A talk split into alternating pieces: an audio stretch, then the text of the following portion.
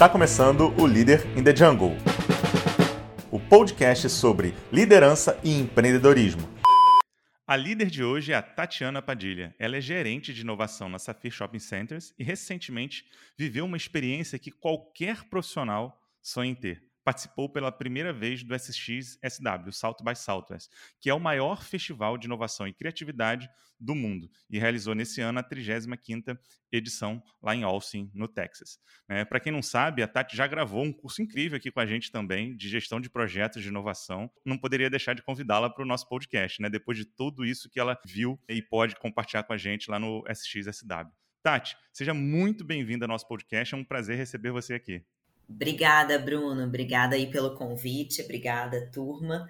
Maravilha. Ó, e eu queria então, Tati, começar com você se apresentando aí um pouquinho para quem está sempre nos ouvindo aí, contando um pouco da sua trajetória e hoje do seu trabalho aí na Safir. Beleza, Bruno. Bom, é, meu nome é Tatiana Padilha, hoje eu sou a líder aqui da área de inovação da Safir Shopping Centers.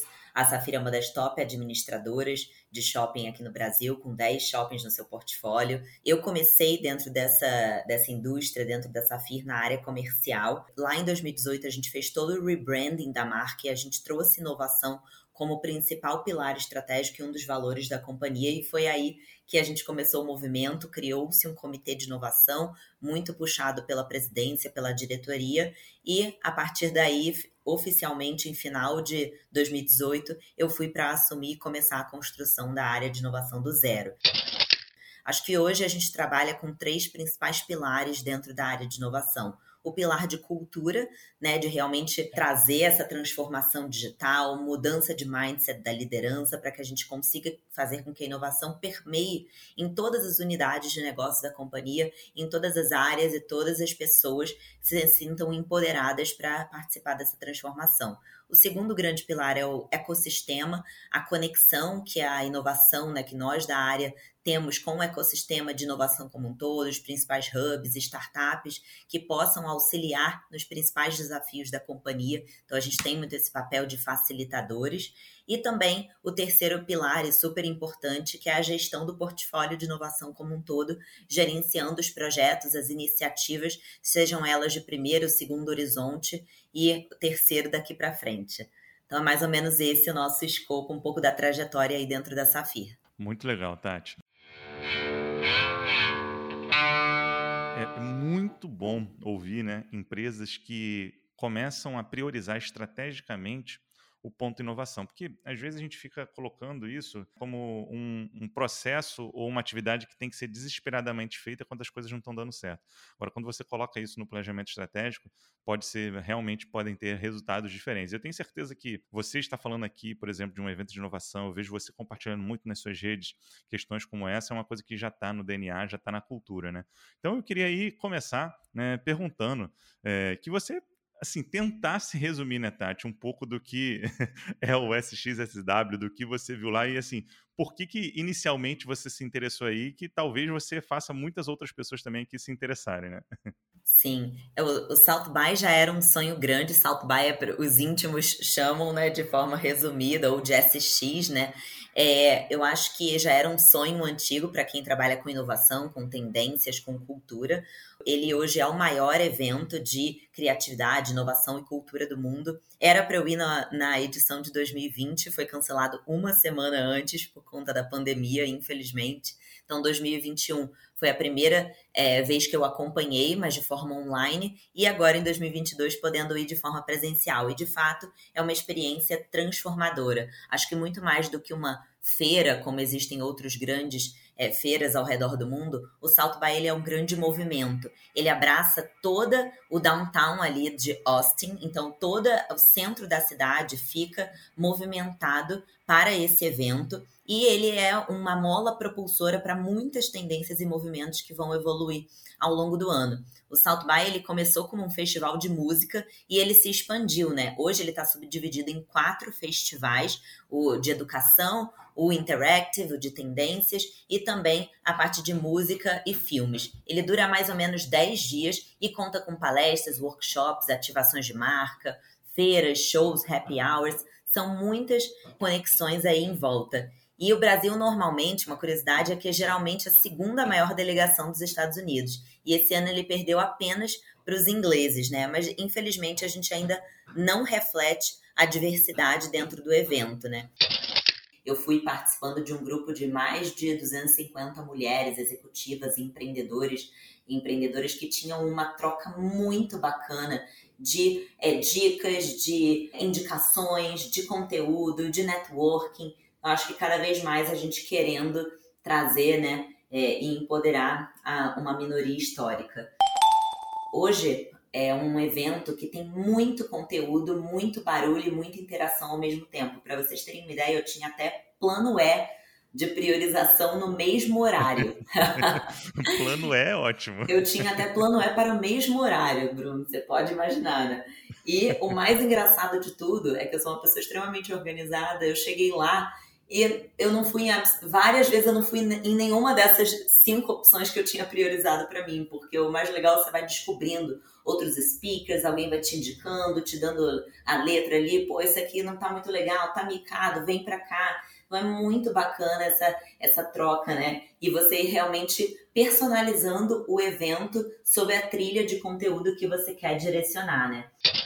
Eu acho que o meu principal objetivo também de ida para o South By, né, como profissional que trabalha com inovação, representando a companhia, é realmente explorar, ampliar o repertório.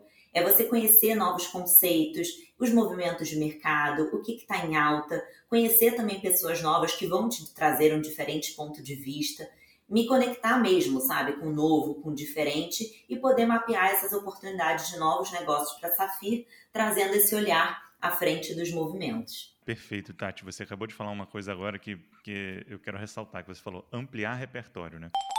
Quando a gente fala sobre inovação, eu gosto muito de uma, de uma frase, né? Meio engenheiro, mas aquela assim: inovação é igual a processo mais repertório. Porque muita gente acha que inovação é uma questão de, de criatividade, que você nasce, aí você tem ou não boas ideias, enfim. E o que você falou é fantástico. Né? Você tem como buscar ampliar o seu repertório. E o SX é um caminho desse. Então, o que eu acho fantástico do que você está falando é que ele não mistura só tendências business. Né? A gente está falando ali de arte, de música, uhum. né, de educação, sim. Assim, de criatividade, de negócios. As maiores, as big techs, as maiores empresas do mundo estão lá presentes, né, é, fazem né, as, as casas de recepção. Parece. Eu, seria errado eu falar que é meio parecido assim com a Olimpíada, né? Quando. Uh, é, as casas pega, dos países, né? As casas dos países têm as casas das empresas, né? Seria mais ou menos isso, né, Tati? É uma boa analogia, é, exatamente. É. Então, assim, você imagina todas as empresas, grandes empresas falando o que, que elas estão pensando, estudando, assim,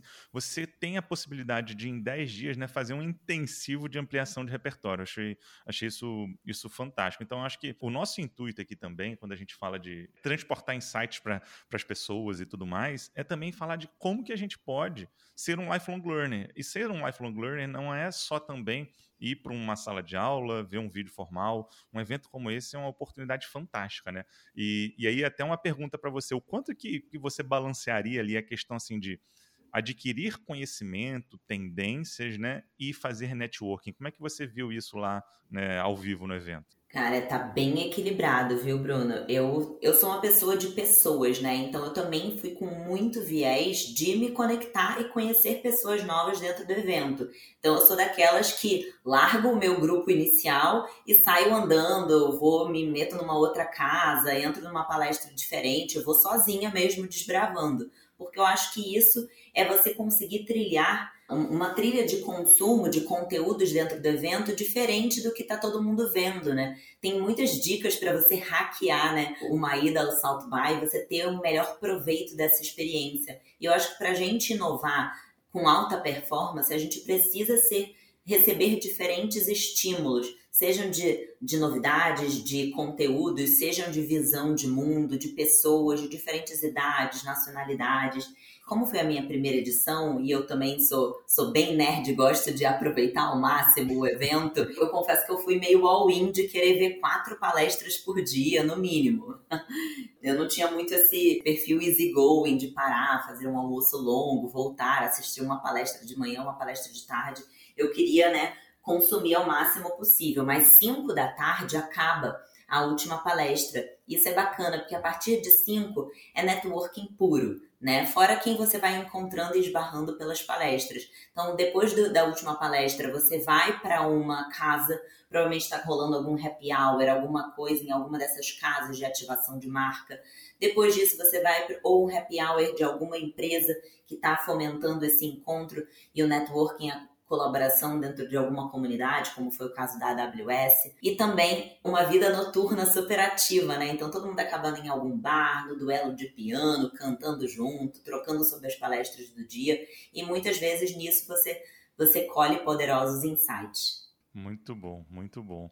Eu já fico aqui pensando assim da minha ida em Austin, assim, você começa a falar já já dá vontade de voltar. É, lá é, lá é, é fantástico, né? né? O Whistlers é um bar, um bar que, enfim, é, vale sempre como dica aqui para quem não conhece. Mas enfim, 2023 estarei lá. Inclusive quem já está ouvindo a gente já pode começar a se organizar, mandar mensagem que é sempre bom, né? Quem vai também estar conectado. Mas é o que você disse. Eu acho que é muito legal quando a gente pensa num evento né, nesse grande repertório, pensar também que um evento presencial, você tem que explorar né, esse caminho do networking, que é o, é o que eu falo muito do, do futuro híbrido né, da, da educação, do ganho de conhecimento. Quando tem um evento presencial, balanceia, né? Então é o que você falou, é bem balanceado, acho que esse é o grande foco também.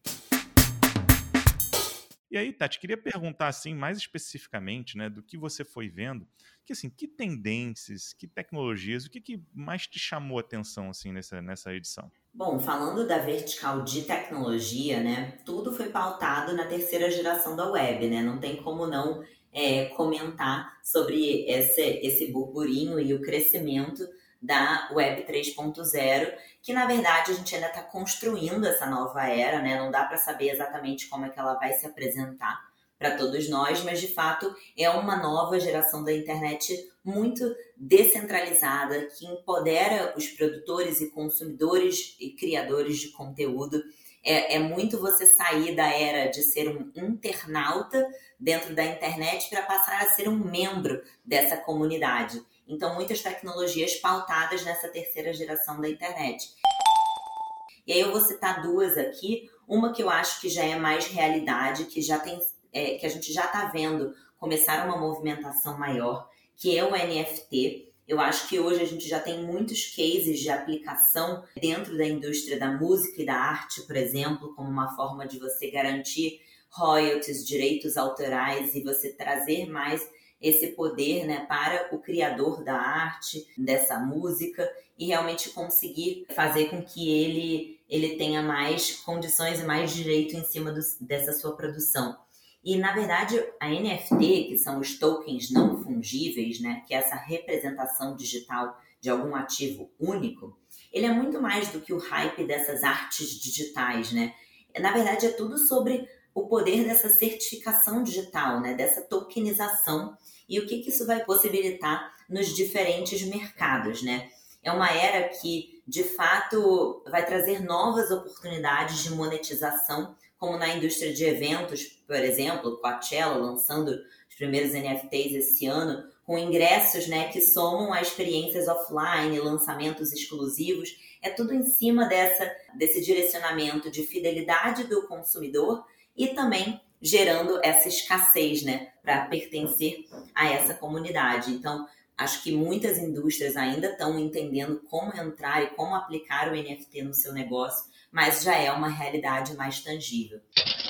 Agora, a segunda tecnologia aí, pautada pela Web 3.0, que é o metaverso, não tem como não comentar, de fato é algo que a gente já vem ver algumas indústrias né, que surfam essa onda, já fazem isso muito bem, como por exemplo a indústria dos games, mas até o próprio Zuckerberg né, fez um, um, uma palestra ali virtual no, no South by Southwest e ele mesmo diz que os projetos para dentro da meta são para lá de 10 anos, para quando de fato o metaverso vai fazer parte do nosso dia a dia, né? Não é que ele não exista em, em aplicações isoladas, mas de fato o metaverso como algo do nosso dia a dia, algo comum, tá para lá de 10 anos, é o roadmap que os próprios executivos também da Meta colocam, né?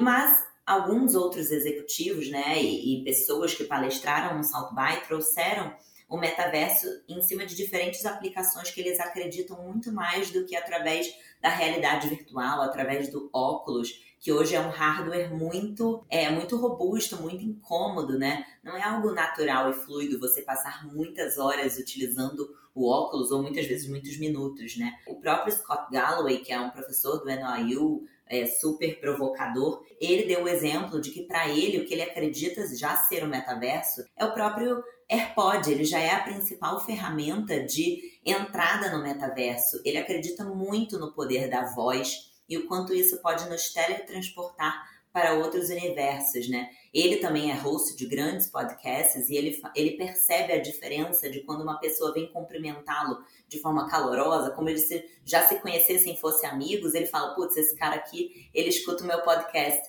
Porque é isso, né? A voz, quando você coloca né, um AirPod, um fone e ouve um podcast, isso está dentro do seu ouvido, esse hardware está tá ali se conectando muito com você. E acho que isso que é o metaverso, é essa capacidade de você unir o físico e o virtual, independente de qual seja o hardware que você vai usar para juntar e fazer essa ponte entre os dois universos. Então, acho que essa é uma provocação interessante. Muito legal. E, e inclusive, o metaverso no, evento gerou muito, vamos dizer assim, visões contrárias, né? Porque, o que é ótimo, né? Porque quando você vai para um evento como esse, você gosta também de ver um pouco da divergência de ideias para ampliar, né? O seu posicionamento.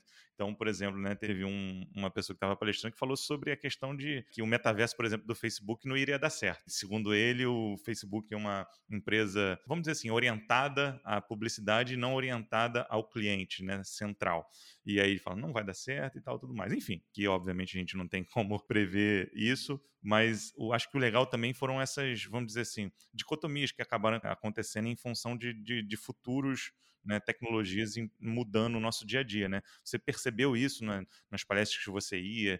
Teve, por exemplo, alguma coisa que você saiu daqui com um pensamento e, e, dado tanta informação que você viu lá, sei lá, mudou um pouco a sua percepção? Eu acho que principalmente essa questão do metaverso, né? Porque eu saí daqui com ele muito hype, né? É, sendo muito falado, muitos cases, empresas construindo, né? Produtos para o metaverso, várias empresas da indústria da moda construindo né, peças de roupa para os games, e como se o metaverso está aí, a gente mesmo na indústria do shopping pensando, nossa, mas como é que a gente vai se posicionar? Já é a hora da gente construir um shopping no metaverso, comprar um terreno na Decentraland, sabe? Você fica um pouco tentando entender se, se já está no curto prazo ou não, né? É, a ida ao South By me mostrou que é um movimento que já está aí, e vai ser parte do nosso dia a dia, isso a gente não tem dúvida, mas ainda existem muitas questões até éticas em cima da construção do metaverso sendo questionadas, né?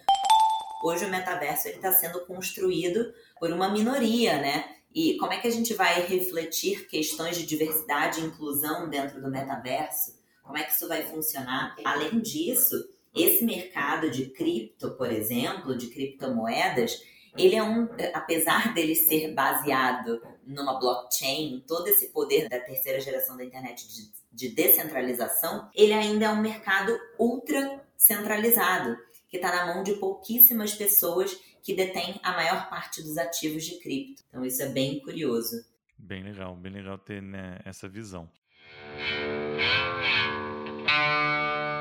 E eu acho que assim, você falou muito né, sobre a Web 3.0 e assim, até outras tecnologias que talvez a gente já viesse falando há algum tempo, mas tiveram seu, seu palco, seu protagonismo lá, né? Por exemplo, realidade aumentada, gamificação, relacionada até ao seu contexto, né? Futuro do consumo. O que, que você poderia falar assim sobre esses tópicos assim, né, relacionados ao que você viu lá de tendências? Boa. Essa parte de realidade aumentada, fiquei bem é, impressionada com, com a comparação, né? Como as pessoas hoje elas acreditam muito no potencial maior da realidade aumentada do que da realidade virtual no curto prazo. E a gente já vê, principalmente a indústria de bens de consumo, utilizando essa realidade aumentada no curto prazo, e eu acho que ela tem que ser utilizada de forma estratégica, pensando qual é hoje o, o mercado ou o produto onde você tem maior aplicabilidade, né? De produtos onde as pessoas queiram realmente projetar em algum lugar É, se você pensar no varejo, por exemplo, empresas onde você queira projetar um móvel na sua casa, um quadro, você pode utilizar isso para a indústria de maquiagem, de beleza, Sephora, onde você consegue projetar aquela maquiagem no seu rosto, ou até testar um óculos. Então, isso sim tem aplicação e isso melhora a jornada do consumidor né, com a sua marca e, consequentemente, fomenta e aumenta a quantidade de vendas, possivelmente, mas você provavelmente vai querer projetar um copo de café sua, na sua mão? Provavelmente não. Então, isso é legal. É, é, eu acho que muitas indústrias ainda vão, vão sofrer grandes disrupções e, e através da utilização da realidade aumentada, como, por exemplo, a medicina. Imagina aulas de medicina, né, onde você vai apontar ali os órgãos e ver dentro do corpo da pessoa para aprender sobre a anatomia do corpo, até você ver uma, um raio-x projetado direto no corpo das pessoas, os próprios jogos, né, com Pokémon Go, várias aplicações de realidade aumentada em diversos ambientes têm sido utilizado como uma forma de ampliar a experiência física. Então, por exemplo, eu visitei o Space Center da NASA lá em Houston logo depois né, do, do South by, e eles estão com várias experiências de realidade aumentada em exposições dentro do, do Space Center para que você possa entender mais sobre aquela exposição de Marte de uma forma mais interativa, né? Mas de fácil execução, porque você usa o seu celular para entrar nessa realidade aumentada. Então é muito mais fácil, é muito mais no dia a dia.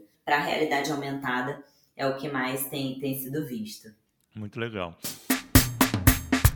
E você chegou a conhecer, Tati, assim, alguma empresa assim que você não conhecia, que você falou, nossa, olha essa empresa, olha essa solução, isso já existe. Sei lá, teve alguma coisa assim desse tipo que te chamou a atenção? Olha, lá acontecem no South by várias feiras né, de, de startups e de, e de tendências e, e novos produtos e serviços. Tinham umas aplicações muito diferentes, como por exemplo, uma, essa feirinha né, de startups e novas tecnologias tinha expondo uma empresa americana de, de sorvetes encapsulados. Como uma analogia à, Nespresso, né? Tendo hoje os, os, as cápsulas de café e essa máquina, eles construíram uma tecnologia de uma máquina onde ela produz sorvete que é via cápsula. Isso melhora muito hoje para os operadores de sorveterias que sofrem talvez com o manuseio desse produto, exige refrigeração, etc. Então é muito mais fácil, muito mais usual ali para o dia a dia. Me chamou a atenção, eu nunca tinha visto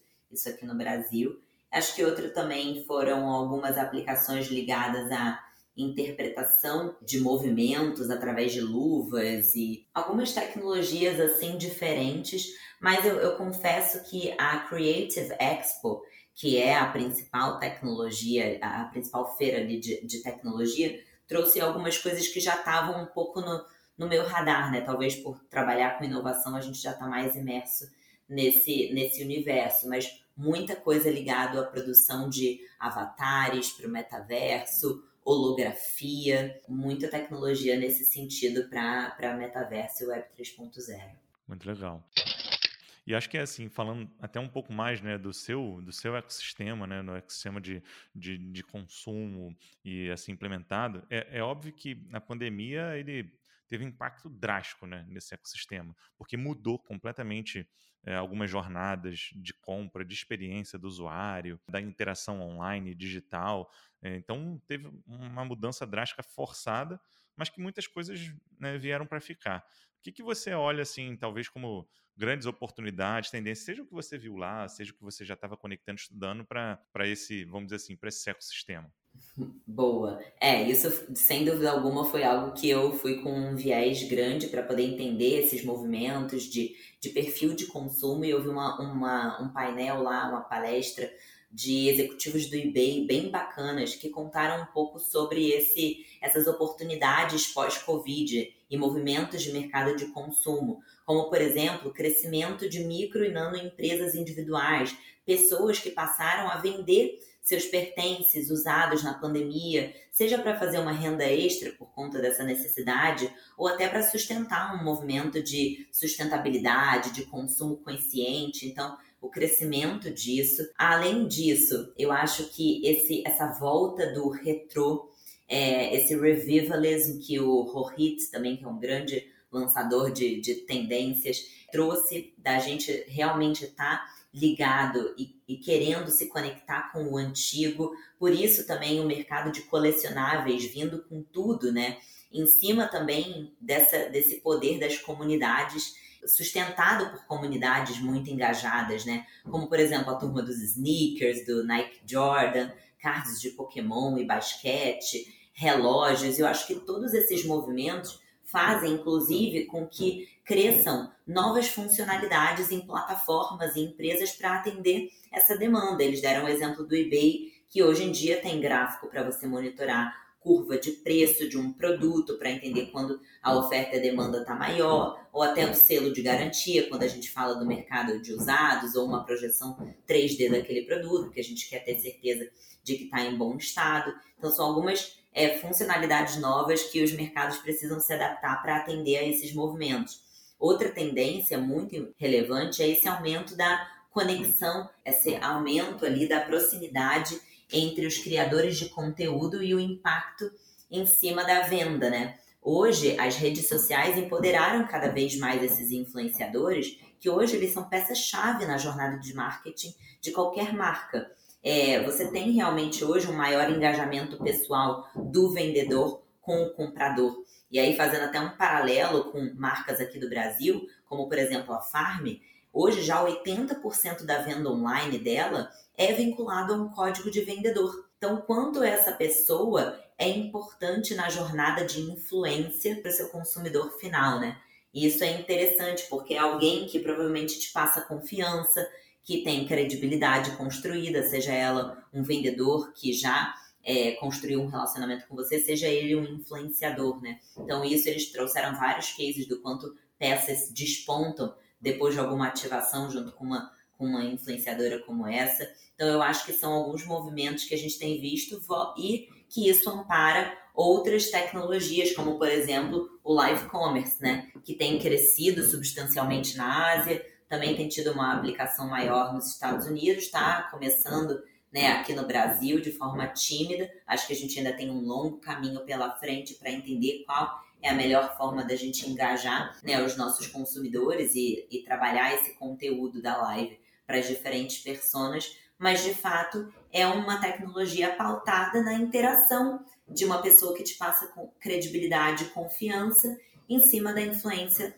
na venda, né? Então são coisas que eu tenho visto bem interessantes de movimento do mercado. Muito legal, muito legal. É, a gente ouve muito falar né, nesse avanço do consumo e o que você falou de fato, acho que uh, o fator humano, o fator de conexões emocionais, ele dificilmente deixará de estar presente na venda, né? As vendas são muito emocionais. É, e aí é a tecnologia tentando, na verdade, expandir né, essa atuação humana. Né?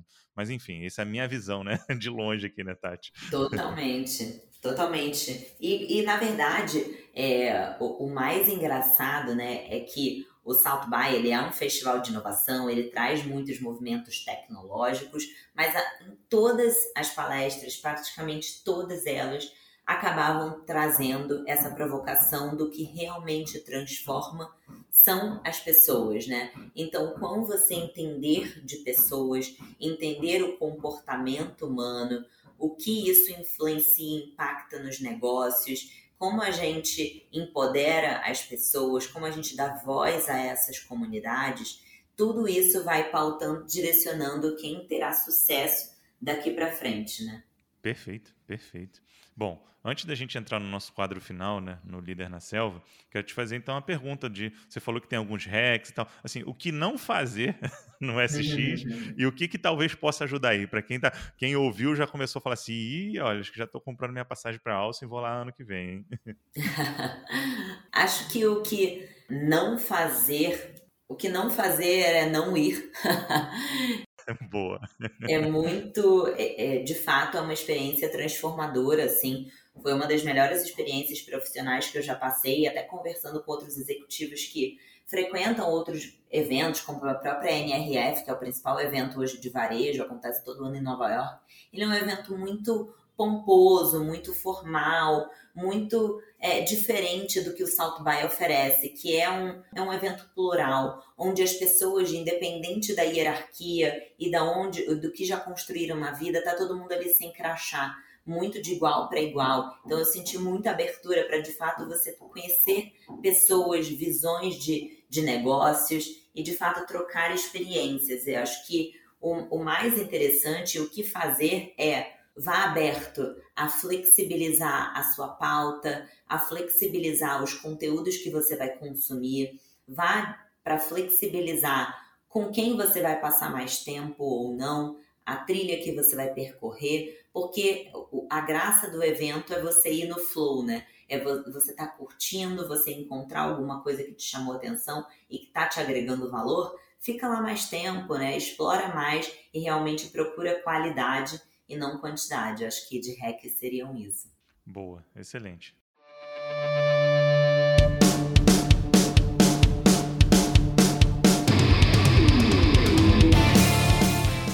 Podemos então ir para o nosso quadro Líder na Selva? Boa, vamos embora. Vamos lá. Respostas aí objetivas, com, com perguntas rápidas também para os nossos, nossos ouvintes terem algumas dicas. Um livro aí, né? Se você pudesse parar, ou já leu, ou vai ler, de dica aí para quem está ouvindo a gente. Bom, um livro que marcou muito é, foi um livro que eu li agora no início do ano, Trillion Dollar Coach, que é o coach de um trilhão de dólares que é basicamente um livro inspirado né, na liderança do Bill Campbell, que foi um guru né, de grandes nomes de líderes do Vale do Silício, como Eric Schmidt do Google, Bezos da Amazon, Jobs da né, Apple. Então, eu acho que são. É, ele traz uma visão de uma liderança humanizada e de alta performance muito bacana. Eu achei que é prático, objetivo e, e bem agregador.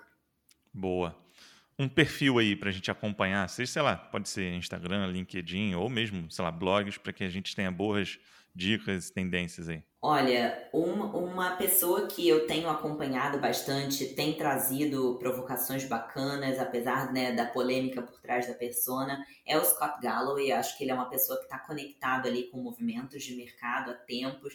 É, ele erra muitas vezes nas suas previsões provocativas que ele faz todo ano, mas sempre tem movimentos bem mapeados e, de fato, uma, uma pessoa interessante a seguir. Ele tem um curso chamado Prof. G, que também tem cursos rápidos interessantes que ele oferece. Acho que é uma coisa que está no meu radar para ser feito né, no curto prazo. Boa, excelente. E teve alguma pergunta que eu não fiz que você gostaria de responder ou algum tema a falar adicionalmente? Olha, acho que o que mais me, me chamou a atenção, é, de fato, no South by foi esse poder das comunidades, né? Hoje em dia, de fato, o como as comunidades de grupos de afinidade influenciam e geram movimentos de mercado ou inclusive estão mais empoderadas hoje a co-construir soluções junto às empresas. Então, acho que foi uma temática que ficou muito na minha cabeça e é algo que eu pretendo atuar e trazer para a nossa realidade de shopping center e fomentar e utilizar o máximo potencial no curto prazo. Boa, o aprendizado compartilhado tem sido muito, muito posto também como uma tendência, né? As trocas, as comunidades, enfim, bem legal.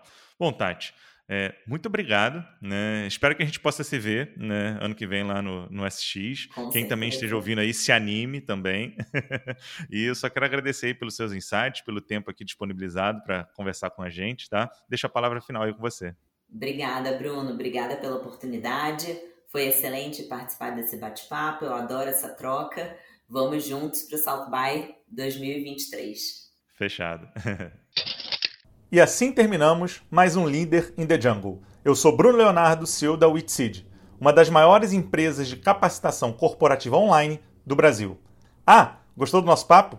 Compartilhe nas redes sociais e não esqueça de marcar a gente. Arroba BrunoBCL e arroba Witseed. Semana que vem temos mais um encontro. Até lá!